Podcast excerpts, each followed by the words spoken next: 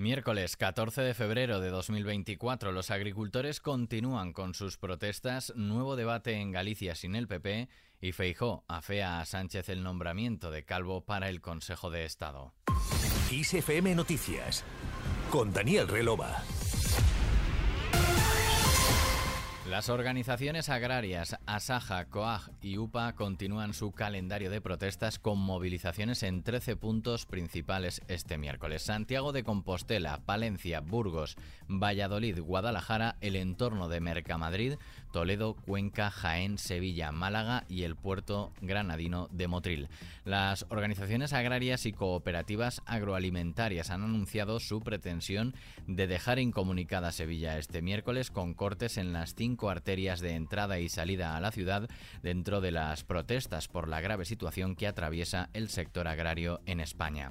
Mientras tanto, desde el Gobierno, el ministro de Agricultura, Pesca y Alimentación, Luis Planas, se reúne este miércoles en la sede del Ministerio con el Pleno del Observatorio de la Cadena Alimentaria, donde están representados todos sus eslabones. Mañana lo hará con los representantes de las principales organizaciones agrarias. El ministro abogaba anoche por tener a su lado a agricultores y ganaderos que deben comprender, dice, que las medidas que están adoptando no van contra ellos, van contra el cambio climático. Escuchamos a Luis Planas. No hay que dar un paso atrás en ninguna medida en materia de sostenibilidad, pero tenemos que ser capaces de hacer dos cosas. Primero, adecuar los ritmos, el cronograma, y en segundo lugar, tenemos que ser capaces de tener a nuestro lado a los agricultores y ganaderos. Deben comprender que las medidas que estamos adoptando, y si no lo comprenden es que algo se está haciendo mal, no van contra ellos, van contra las emisiones, por ejemplo, de CO2 o contra la erosión del suelo. FAO señala cada año que disminuye el número de hectáreas que tenemos en el planeta dedicadas a la agricultura precisamente como consecuencia de la erosión y de la sobreexplotación de los suelos. Y eso no es una cuestión ideológica, esto es una cuestión simplemente de tomar decisiones y opciones y yo creo que tenemos que ser capaces de tomarlas para responder a esa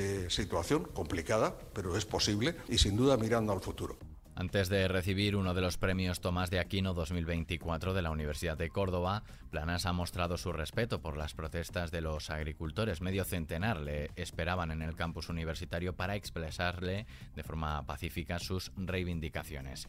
En Galicia, a tres días de las elecciones, vivirán hoy un nuevo debate. La Junta Electoral Central ha desestimado los recursos presentados por las formaciones Sumar, Podemos y Vox contra el plan de cobertura de la Corporación Radio y Televisión Española, por lo que se quedan fuera del debate que el ente público celebrará este miércoles.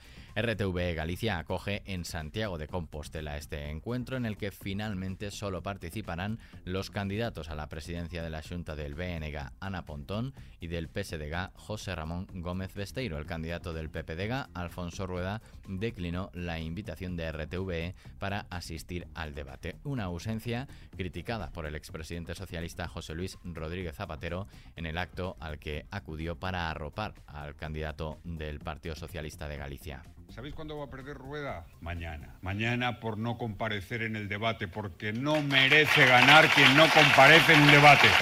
Mañana va a perder. Ah, pero ¿por qué no va al debate? Pero si es un deber democrático debatir. Tiene que ir a representar a los suyos, a defender a los suyos, a defender la tarea de gobierno, a defender lo que han hecho. ¿A qué tienen miedo? Es que les tiemblan las piernas con los debates a estos del PP. Zapatero ha bromeado también sobre las contradicciones que están surgiendo dentro del Partido Popular, asegurando que los guionistas de Netflix están ya preparados para hacer una serie.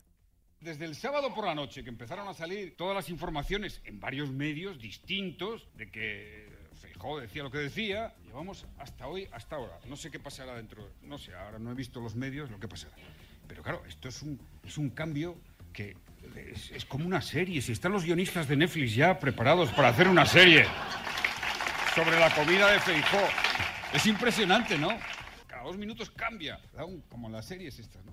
todavía dice Feijó a, a, sus votantes que no se distraigan con estas informaciones. Pero ¿cómo no se van a distraer? Si es que les han estado llevando a los mítines, les han estado diciendo que se rompía España, que se rompía el Estado de Derecho, que era la mayor traición a la historia de este país, provocando esa crispación que hemos vivido.